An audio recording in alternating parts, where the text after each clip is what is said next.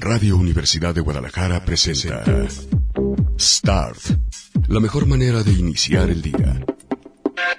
Acompaña a Ricardo Salazar con la prensa, los editoriales, los nuevos medios y buena música. Aquí comienza Start.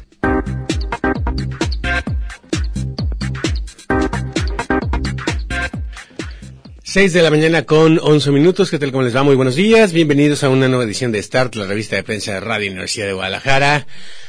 En, eh, pues, la mañana de viernes, viernes 6 de septiembre. Y mire cómo, mire, ya, ya, como venía escuchando a Pablo Lemur, digo a Pablo a Pablo, ¿cómo se llama? Eh, Pablo Latapí, que por cierto, qué buen, eh, pues eh, plan de salud tiene porque se mejoró muy, muy, muy, muy, mucho después de una cosa grave por la que pasó y bueno, pues este, él le habla de usted a su auditorio y si yo fuera un noticiero tradicional estaría hablando ahorita de la lluvia. Para que tengan mucha precaución, porque ya sabe que llovió durante toda la noche y se va a encontrar con más de un árbol eh, caído en el camino a su escuela a llevar a sus hijos. Y bueno, pues las inundaciones que nunca faltan en la zona metropolitana de Guadalajara, eso si fuéramos un noticiero tradicional, este, eh, pero pues no lo somos. No lo somos, por lo tanto vamos a iniciar para variar con una micro ma, mm, porque resulta que ayer eh, el videoboletín Mira, me encanta porque estaba escuchando la mesa de análisis de Zona 3, Enrique Alfaro, en la mañana nos consta, y parte de lo que dije es, ¿por qué siempre sale con cara de mula? En los videoboletines en los cuales nos está salvando, nos avisa, ¿no? Porque lo dijo después, que a él le duele mucho tomar estas decisiones, aumentar el transporte público le duele en el alma.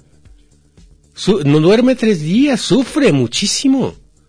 Vender las villas panamericanas a particulares y hacer a su vez un decreto lo cual le sube lo que se conoce en términos inmobiliarios como plusvalía a esas villas porque no van a tener otra torre que les va a tapar la vista a los arbolitos eh, de manera automática. Le duele en el alma, le duele muchísimo.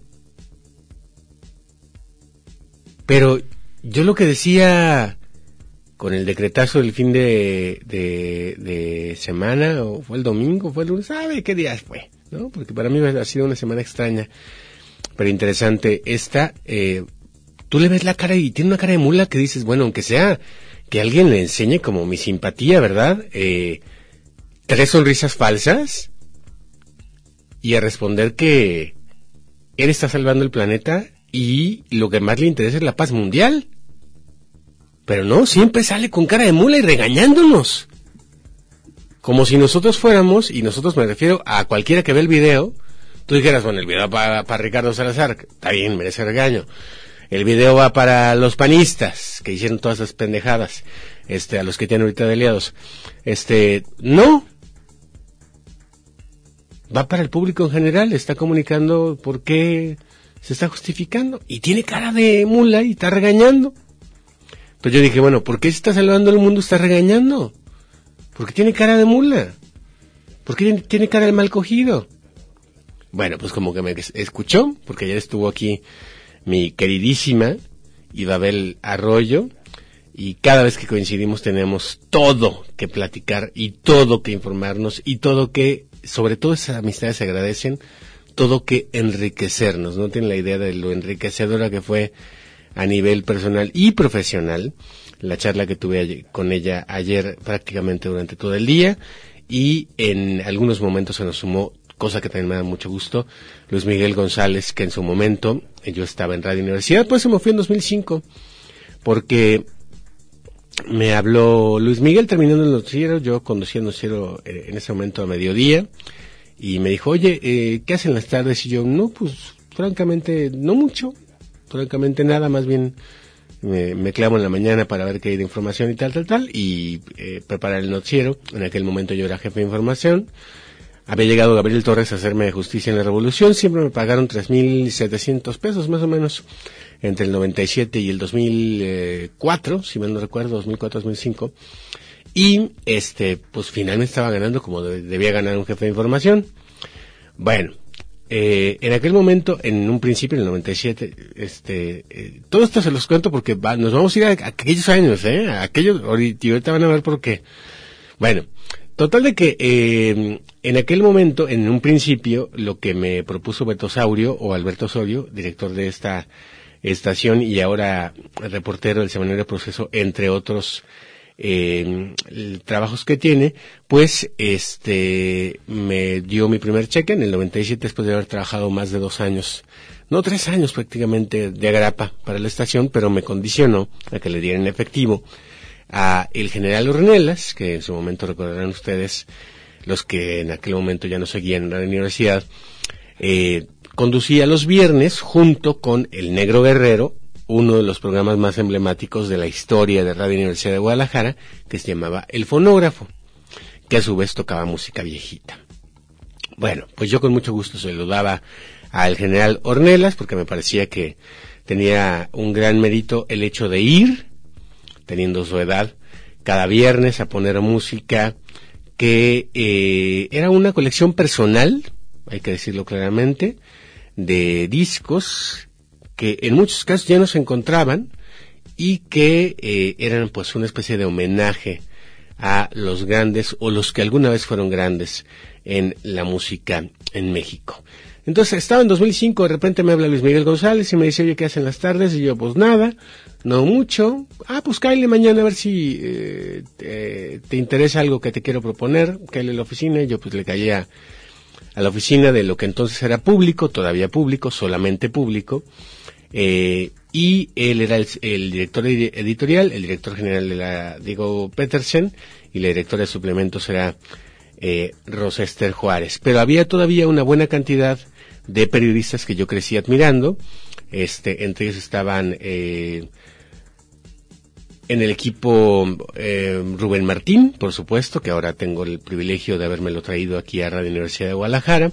Estaba mm, eh, Agustín del Castillo, estaba Sonia Serrano y un equipo de gente joven que prometía mucho, como Patricia Martínez. Eh, ahora la super mega coordina, la super mega grande, algo de coordinadora de no sé qué, que por cierto no está en la constitución, por lo tanto no existe, pero en la nómina sí existe. Y es la jefa de, por ejemplo, secretarías como Semadera y Planeación y todo esto. Bueno, en fin. El caso es que en su momento era reportera y activista y, eh, en fin, llego yo con Luis Miguel. Luis Miguel me ofrece la jefatura de eh, toda la redacción en términos operativos, que era la, la jefatura de cierre. Es decir, yo recibía todas las páginas del periódico, que entonces todavía era milenio, y entonces, digo, todavía era público, y entonces todavía valía la pena. Y pues yo francamente me sorprendí, le dije pues muchas gracias, este, francamente me siento honrado que con los que yo crecí leyendo, en aquel momento tendría yo, a ver, eh, 95, fácilmente unos 10 o 12 años leyendo el periodismo que ellos hacían, primero con siglo XXI, el muy ingenuo llegué, disque a rescatar siglo XXI cuando ellos se fueron, este, y David Izazaga, Israel Carranza y otros me mandaron al pito, porque no era de su grupo, hicieron grupitos, este, al momento en que Alfonso Dau se quedó solo, y yo me aventé durante dos semanas solo, el suplemento de cultura y el suplemento de eh, en los viernes, que era muy bueno, que se llamaba Tentaciones, y eh, pues en su momento el único que se quedó fue eh, Rodolfo Chávez Calderón, y eh, pues estos cabrones hicieron grupos de cosas aburridas, de escritores, y me mandaron al pito, ¿no? Y a la hora que yo le digo a, o sea, yo veo que pasa el tiempo y sigo trabajando y no pasa nada, este, pues le pido cita a Alfonso Dau y le digo, oiga, don Alfonso, pues tengo aquí ya un rato haciendo esto y esto. No me diga que usted lo hizo así. Pues yo pensaba que lo hizo David. No, fíjese que ya, este, los espacios están limitados, este, y, y no vamos a poder. Entonces me mandaron al pito, ¿no? Entonces yo dije, chido cabrones, algún día se les va a ofrecer. Bueno, pues el, destino se encarga de arreglar las cosas solito y total de que terminé trabajando con el equipo original que hizo siglo XXI. Yo no sabía de lo que se quejaban y por qué se habían ido. Y bueno, pues fue, fue muy chido. En fin, todo eso de los cuento para decirles que me dio mucho gusto reencontrarme con Luis Miguel, que se fue en su momento, si mal no recuerdo, en 2009, o sea que ya teníamos 10 años prácticamente sin vernos, a la dirección del economista, este diario a nivel nacional, del que con eh, frecuencia retomamos notas. Y es un economista brillante, eh, egresado de lo que era la Facultad de Economía de la Universidad de Guadalajara, que entonces estaba ubicada en esta área de los Belenes, que estaba hasta la madre. Sigue estando hasta la madre, pero ya ahorita está más hasta la madre los fraccionamientos casa eh, la palabra que no puedo decir con B, este rumbo a carretera Colotlán y a Tlajomulco más para allá, ¿no? O sea, llegas a Chapala y prácticamente no ves ningún descampado. Y antes sí, en aquel tiempo en el que él estudió en la Facultad de Economía, que estaba ya en lo que ahora se conoce como el CUSEA, pero dice que eran aulas que eran súper calientes y que eran aulas pues muy al estilo secundaria pública, ¿no? En fin, eh, estuvo sorprendido por lo que vio ayer en el CUSEA y platicamos muy, muy a gusto, efectivamente, sobre lo que está hablando, miren cómo son las cosas. De repente, el programa de la Suprema Corte, que estaba ahorita antes de que empezáramos, por cierto, saludos José Guadalupe, te sigo esperando que cambies de horario esos programas aburridos del gobierno, pero en fin, el caso es que están coincidiendo porque en el, programa de la Suprema Corte se hablaba acerca del estado de bienestar. Y él lo que dice es que parte de los peligros de la cuarta T es que no logremos lo que se conoce como el estado de bienestar. Porque una cosa es que estemos feliz, feliz, feliz, feliz, por razones que no tienen que ver con el estado de bienestar, entiéndase, por una cosa que no tienen otros países, como por ejemplo eh, Noruega, que tienen una muy buena cantidad de dinero per cápita por persona y les va muy bien en términos económicos, se pueden comprar las casas que quieran, este, etcétera, pero sin embargo tienen altos índices de suicidios, o Japón, ¿no? Este, porque eh, hay una cosa que tenemos los, mexicanos que ellos no tienen, que sería una especie de cohesión social o un, mm, ¿cómo se los podré poner? Eh, en traducción que no sea como técnica, como una mm, capacidad de integración, una alegría por formar parte de algo. Y él ponía de ejemplo, y ese algo puede ser la porra del, Atlas, ¿eh? Y sí, claro, ustedes vean la alegría con la que Enrique Toussaint se expresa en Twitter cada vez que juega el Barcelona, o la alegría con que eh, viene a trabajar cada vez que juega eh, las Chivas, José Luis Vázquez que está en controles, este, y ese, ese formar parte de algo hace que seamos un pueblo feliz, feliz, feliz, feliz, feliz. Pero hay una variable del estado del bienestar que tiene que ver sí con la economía y sí con la seguridad. Que si no enfrenta la cuarta T y si no arregla la cuarta T en los próximos ya no digamos años, sino meses, si estamos en riesgo porque entonces se nos va a acabar ese estar feliz, feliz, feliz, feliz, que no estamos felices con el gobierno. Ven ustedes las encuestas, por ejemplo, de cuánta gente cree, y esto es muy delicado, en algo que es básico para el estado de bienestar, decía Luis Miguel González allá en su conferencia, que es confiar en el Estado y la confianza en el Estado se traduce en el Estado de Derecho. ¿Cuántas de las gentes que han sido víctimas, y gentes lo dije a propósito citando a un clásico que es Bebeto que decía también otra frase clásica que es tergivergar, porque es lo que voy a hacer ahorita con la primera canción que les voy a poner. Algún día, ¿no? Porque pues, se supone que se las iba a en tres minutos, pero miren, ya llevo como 15 hablando. En fin, el caso es que lo que decía es, la mejor demostración de que no confiamos en el Estado de Derecho qué es lo que significa el Estado, entiéndase Andrés Manuel, Peña Nieto o quien ver, sea, es el número de denuncias, pero sobre todo el número de crímenes que se resuelven, de manera que ustedes y yo podamos ir a, denunciar con toda confianza y que él decía un indicador muy importante, Luis Miguel González, hagan que nosotros confiemos en la policía. Y la policía en todas sus variantes, ¿eh? sea Guardia Nacional, sea eh, Policía Federal, sea Policía Estatal y sea Policía del Ministerio Público o un representante de la ley como un juez. ¿Cuánto confiamos en eso? ¿Cuántos de ustedes, porque confían en esa cadenita, en los últimos meses, no digo en la cuarta T, sino en los últimos años, pongamos, en los últimos dos años, fueron a denunciar un delito del que fueron víctima. Ah, ¿verdad? ¿Y cuántos de ustedes fueron a denunciar y les resolvieron el delito? Y una de dos, o el delincuente está en la cárcel o les devolvieron sus pertenencias en caso de que haya sido un delito patrimonial. Bueno, las cifras lo dicen todo. El 99% de impunidad se mantiene, de acuerdo con cifras del INEGI, incluso después de nueve meses de la cuarta T.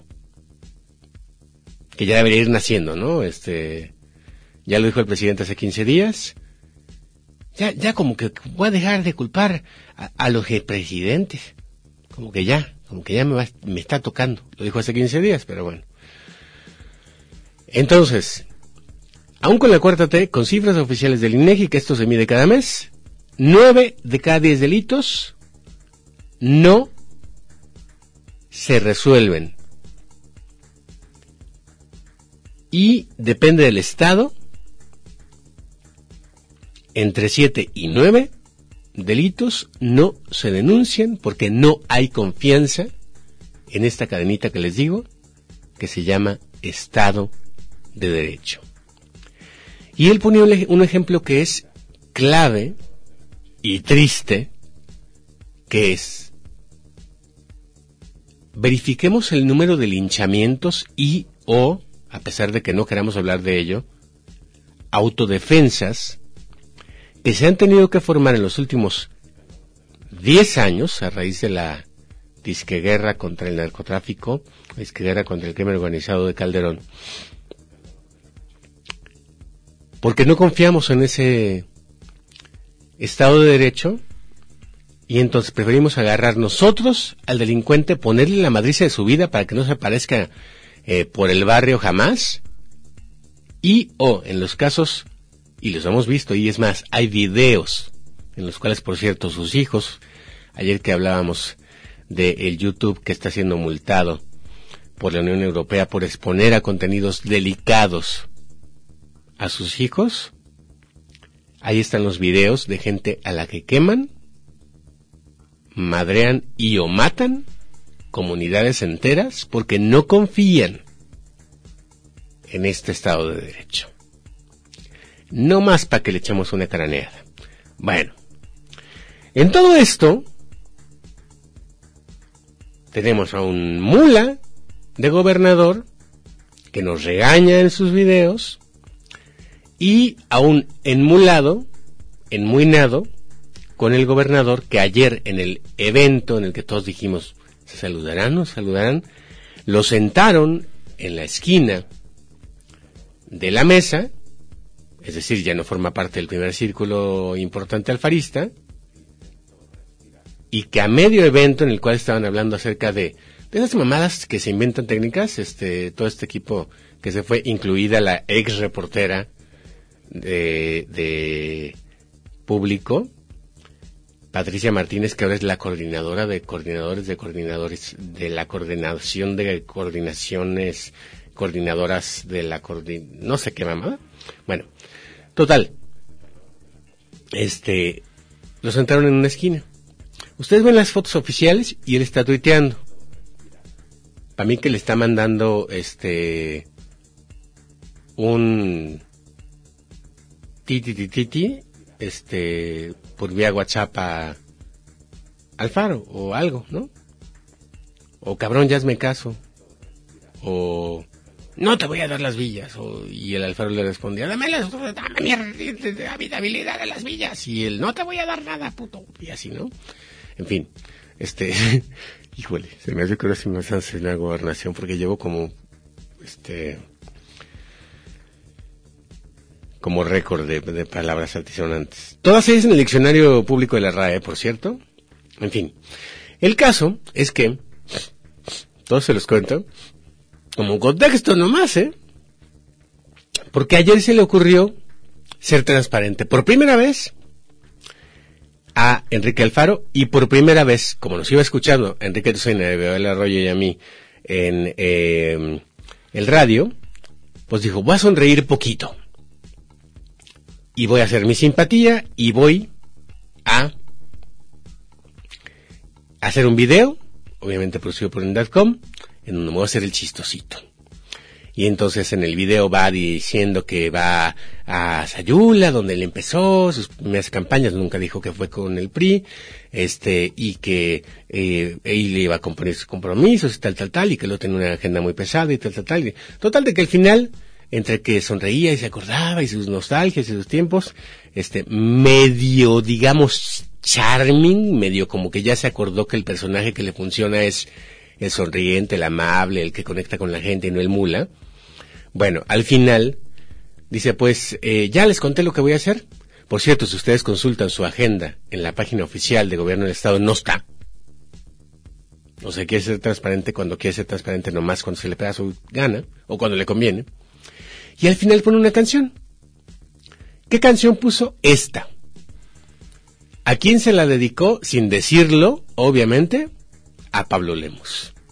Escuchen si no le queda perfectamente clarito a eso que se traen ellos dos y lo que le está diciendo en el mensaje de esta canción Enrique Alfaro a Pablo Lemos.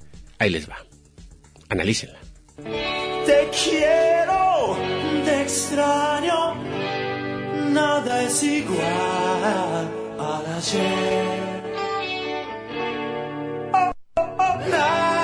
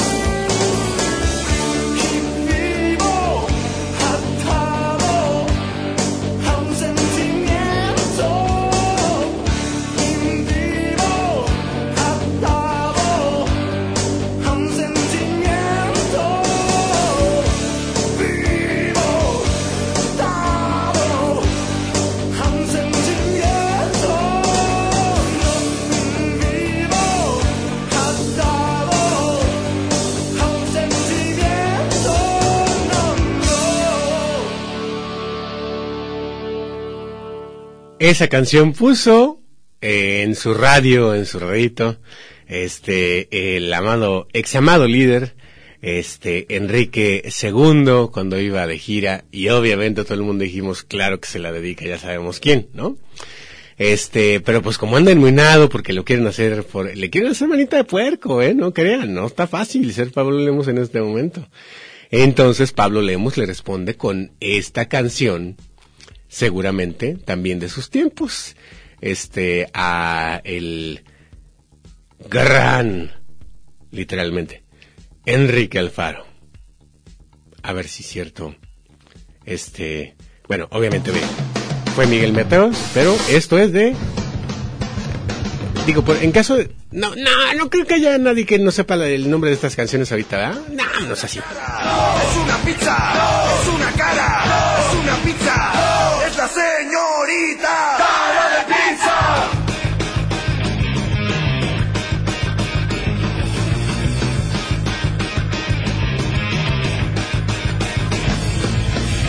Dicen que su madre durante el embarazo se comió 10 pizzas de un chingadazo. Andan diciendo que es una mutante. Señorita, cara de pizza, yo te amo. Cara de pizza, eres un amor.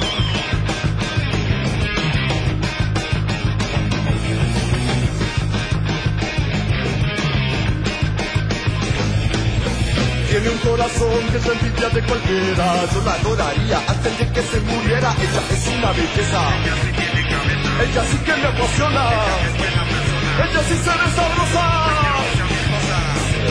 Señorita, cara de pizza, yo te amo. Cara de pizza.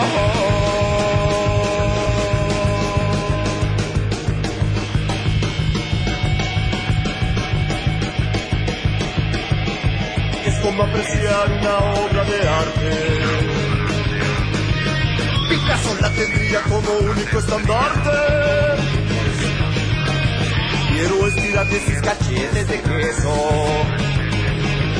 En su boquita de pimiento yo quiero darle un beso.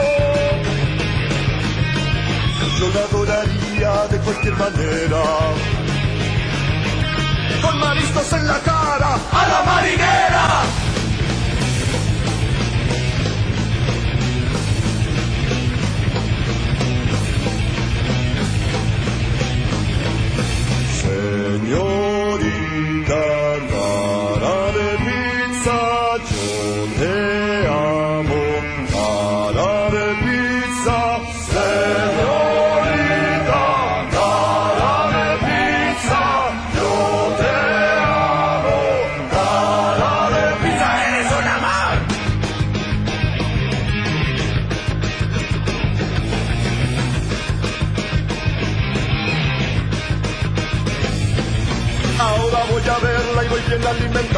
Vaya a pasar lo que pasó aquel día pasado. Llegué con mucha hambre y le chingué una rebanada. Espero que perdone y no me mande la chingada.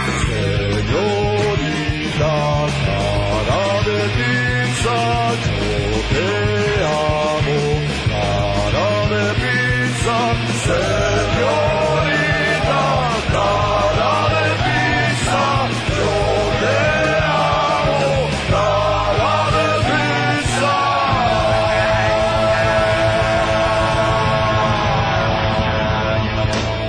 Y pues parece que aunque le mandó el video de esta canción, eh, que por cierto, pues sí, es lo único creativo de la canción, este, como que no lo alcanzó a perdonar el eh, amado líder y lo sentó, les digo, como, eh, si fuera un invitado ahí de lo peor, ¿no? Este, en, en, en otra mesa y hasta el final. Pues total que agarra y que se para. En, en pleno evento con el embajador. Imagínense la pena. Uno que es de colonia bien, ya vivo ahí, ¿no? De toda la vida.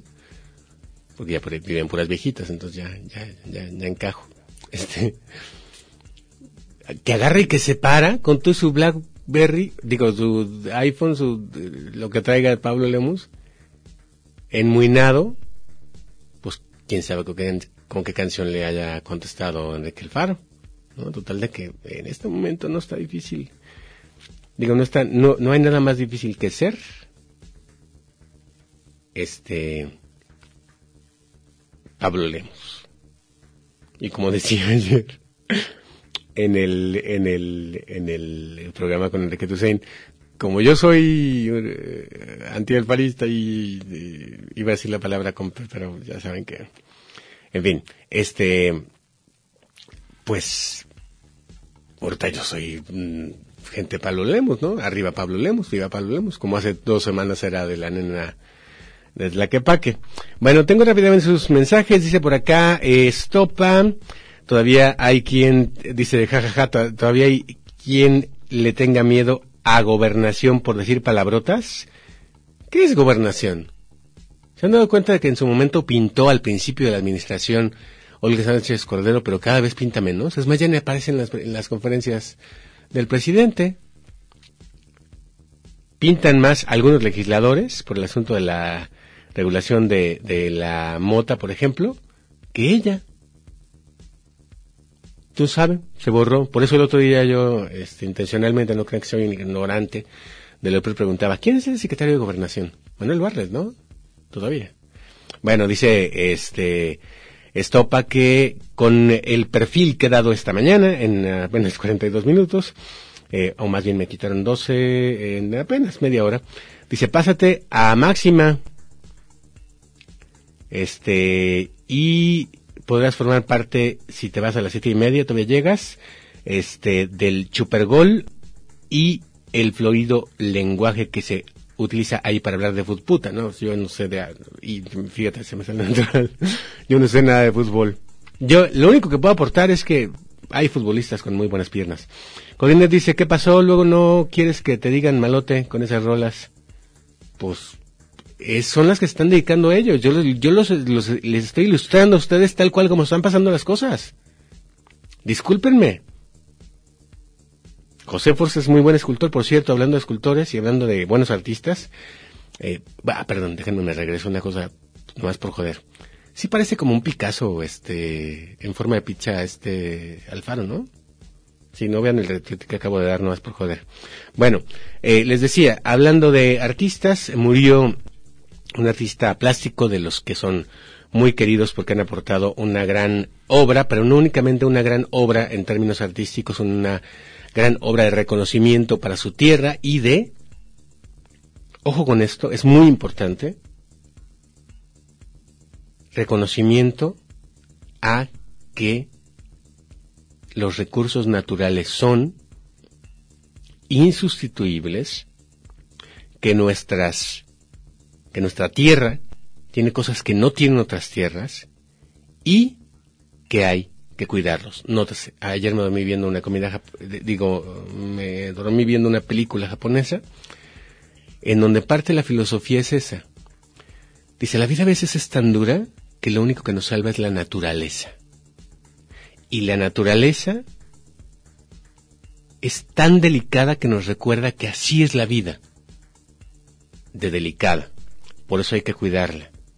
Y naturaleza incluye el agua, Enrique Alfaro, el agua de calidad que hay donde tú quieres poner un hotel, un centro comercial y habitabilidad. Pero claro, te lo heredaron, ¿va? Bien triste.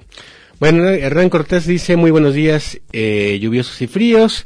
Eh, dice Manuel Santana, Demi Lovato posted an United photo of their natural curves y dubbing the resulting peak cellulite. Ah, eh, típico, ¿no? O sea, quiere uno que las ídolas de multitudes sean perfectas y entonces la gente se le está bulleando a Demi Lovato porque tiene celulitis.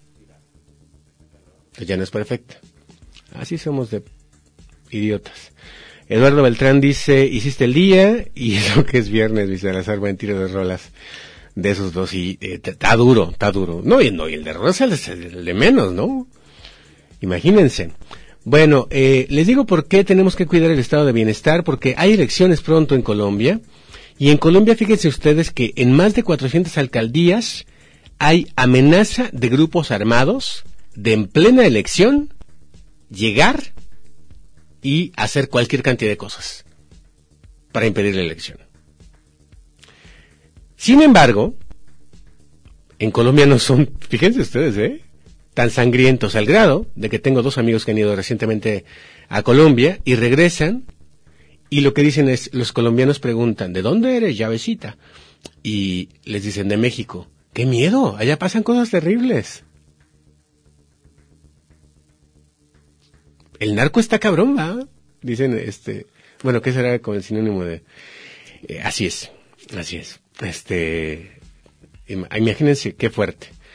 E imagínense, eh, aquí porque el país está, está haciendo la, la, el reporte. ¿En cuántos países, digo, en cuántos lugares no podemos ser, eh, tener elecciones libres, reales? Porque el verdadero Estado de Derecho es del narco. ¿En cuántos? Habría que preguntárnoslo. Que consta, es una pregunta abierta. Bueno, Carlito Chan dice, como siempre, muy interesantes temas, estado de bienestar, totalmente de acuerdo contigo, la cuarta T no está tomando en cuenta eso. Lo está medio fingiendo y nos lo ilustra muy bien Magdewen Titán. Dice, Jai, este programa, JCF, Jóvenes Construyendo el Futuro, y BDP, Viejitos Destruyendo el Presente, de Morena, está plagado de fraude. ese es el asunto, que también eh, hubo una investigación por ahí. Resulta que hay más gente que necesita este programa, pero sobre todo más empresas que están solicitando becarios de la cuarta T en Tonalá, no en Tonalá, Jalisco, sino en Tonalá, Chiapas, que en Iztapalapa. Ya nomás por cantidad de gente eso como que suena raro, ¿no? En fin, Álvaro Quintero nos reporta que no le han respondido de la Contraloría Estatal porque hay prioridades. Este, ¿Por qué, se ¿Por qué se dio? Por una licitación directa de parte de Gueren, alias el perrito candidato, eh, a Indatcom, un contrato millonario para el manejo de redes sociales de el examado líder, habiendo por lo menos 15 empresas que hacen exactamente lo mismo y el argumento fue que solamente había una empresa que podía hacer lo que ellos hacen. Entiéndase cagarla en redes sociales, ¿no? Porque pues por eso les pagan. Si no, díganme lo que pasa. Este, sale Mircea Flores a decir que fue el community manager, cuando sabemos que el community manager se llama... Dime el nombre, tú que si eres este de buena familia, José Luis, de un whisky bueno. Yo voy a decir Jack Daniels, pero pero no, este, un, un, un nombre de un whisky bueno que, que, sean los que toman los políticos, por ejemplo. Este, Bucán, ándale, Bucán, exacto. Sí, porque son igual de, de, de ¿cómo se llaman? De, de, ay, de buchones. Este, ah, eh, en realidad te, te, das cuenta de que el community manager que tuiteó que la opacidad ha caracterizado a los medios de comunicación y que eso tiene trampadas a las vías panamericanas desde la cuenta de Mir Zapatos, es decir, Mirza Flores, este, pues fue ese manager, ¿no? El community manager Buchanan. Pinche señor Buchanan es bien malo. En fin. Bueno, me dice por acá, eh, eh, Tamayo Chicot, sigan votando por el marrano, pues cuál de todos, ¿no? Ahora sí que ni para dónde hacerse. Este, luego Juan Pablo RG dice cuál es el nombre de la película japonesa que mencionaste. Eh, se llama Ramen, la película, pero en español creo que le pusieron eh, Fideos y Recuerdos, una cosa así, y se consigue en el videocentro este que se llama Centauros Video, que está en... Ah, ¿de plano? Ok, conste. Este, que está en, en el centro. Particularmente, descubrí que te cambian por 15 pesos la película, el DVD, te haya costado lo que te haya costado, hay DVDs desde 10 pesos y algunos de 3%, en la sucursal que está en Ocampo, casi esquina con Juárez, a un, pues enfrentito del arma. En la sucursal que está en Juárez, a un lado de Soriana, ahí solamente venden nuevas y no te las cambian. Entonces, está padre, ¿no? Por 15 pesos cambiar tu película. Pero está bien padre la película, la verdad es que es bien bonita. Como, como, y, y fíjese, en lo que me sentí muy identificado es en algo que tenemos en común los mexicanos. Cómo la cocina puede unir o desunir a familias. Bueno, Ismael Orozco Loreto dice, me gusta tu programa, claridad en el análisis. Muchas gracias, don Ismael. Uno de los pocos pistas respetables que quedan, porque ya saben que los que quedaban, bueno, eran respetables, pensándolo bien. Se largaron a MC. Ay, el que se anda largando a MC también es Gustavo Macías. El coordinador, ni más ni menos que el coordinador de la raquítica y pinche fracción del pan, pinche porque chiquita, este, se, va a ir a, a, MC. Viene y le canta el tiro líder nacional del PAN, Marco Cortés, que dicen que existe, al amado líder. ¿Y cuál es la reacción del que debería subordinarse a las órdenes de su líder? Cambiarse a MS, por lo tanto los panistas se van a quedar todavía más y tal, y tenemos un voto más a aguas con eso para las eh, los cambios que quiere hacer legislativos eh, MC, entre ellos es peligroso porque otra vez atenta contra el estado de bienestar en el Poder Judicial. Ellos dicen que son bien inocentes. Ellos dicen que son bien inocentes y que en realidad lo están haciendo por nuestro propio bien y quieren poner magistrados que sean honestos. En realidad lo que quieren es quitar a los magistrados que eran de Papá Lionel y quitar a los magistrados que eran de eh, este panista que logró gran Chema Martínez, ¿no? Bueno, José Antonio Olivia, ¿cómo, ¿cómo estás? Muy buenos días, te saludo. Ya sé que quedé llamar a la media, pero pues ya sabes que no me para el pico. ¿Cómo estás? Muy buenos días. Días, bien aquí emocionados y agradecidos con Dios de que estemos a un paso de, eh, eh, pues ya presentar. Ay, se cortó. O sea, a ver, muévete José Antonio Olivo porque no te entiendo nada. Ahí estás. ¿Me, entiendes? Ahí ya. A ver, este, eh, primero, Dios no existe, eh, así que no es por Dios, sino por tu trabajo. Y segundo, eh, dime qué va a pasar hoy a las 12 del día en la Prepa 7 que hace que ese trabajo valga la pena y a lo que nos estás invitando. Sí, mira, pues hoy en la Prepa 7 vamos a presentar el concierto incluyente eh, a las 12 del día en el auditorio de Prepa 7, el auditorio Manuel Buendía de la Universidad de Guadalajara.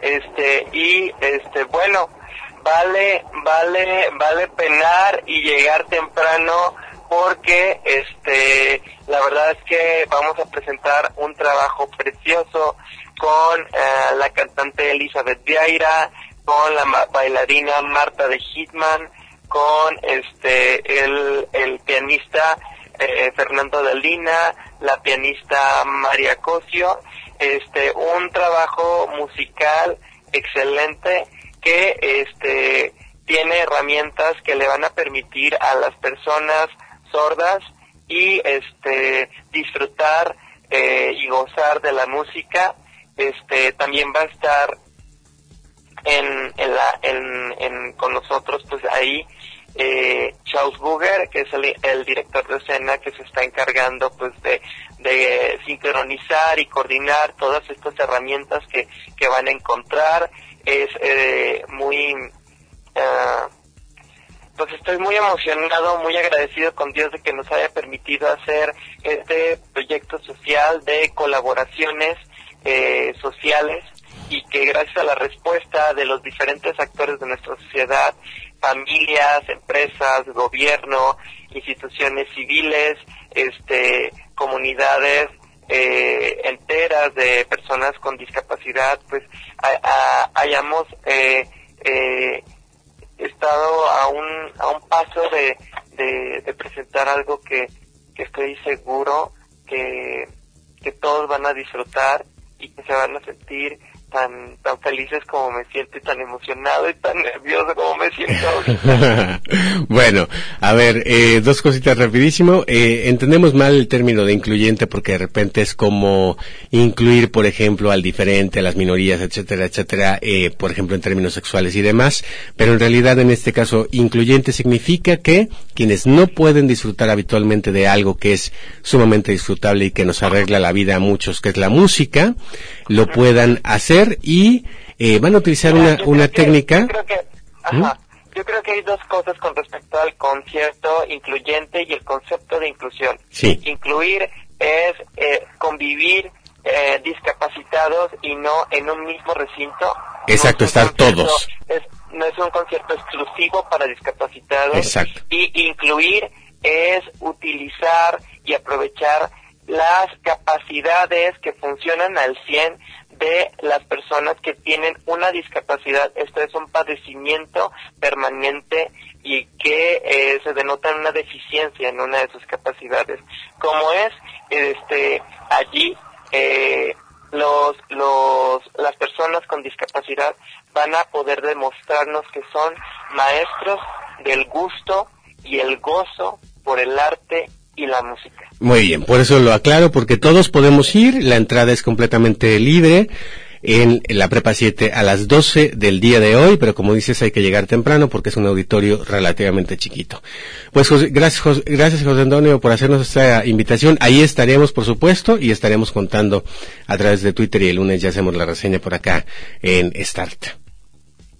Muchas gracias, muy amable, por, gracias por darnos este espacio y pues ahorita ya vamos camino al auditorio, allá los esperamos. Muy bien, hasta la próxima y por lo pronto, este, allá nos vemos. Gracias, José Antonio Olivo.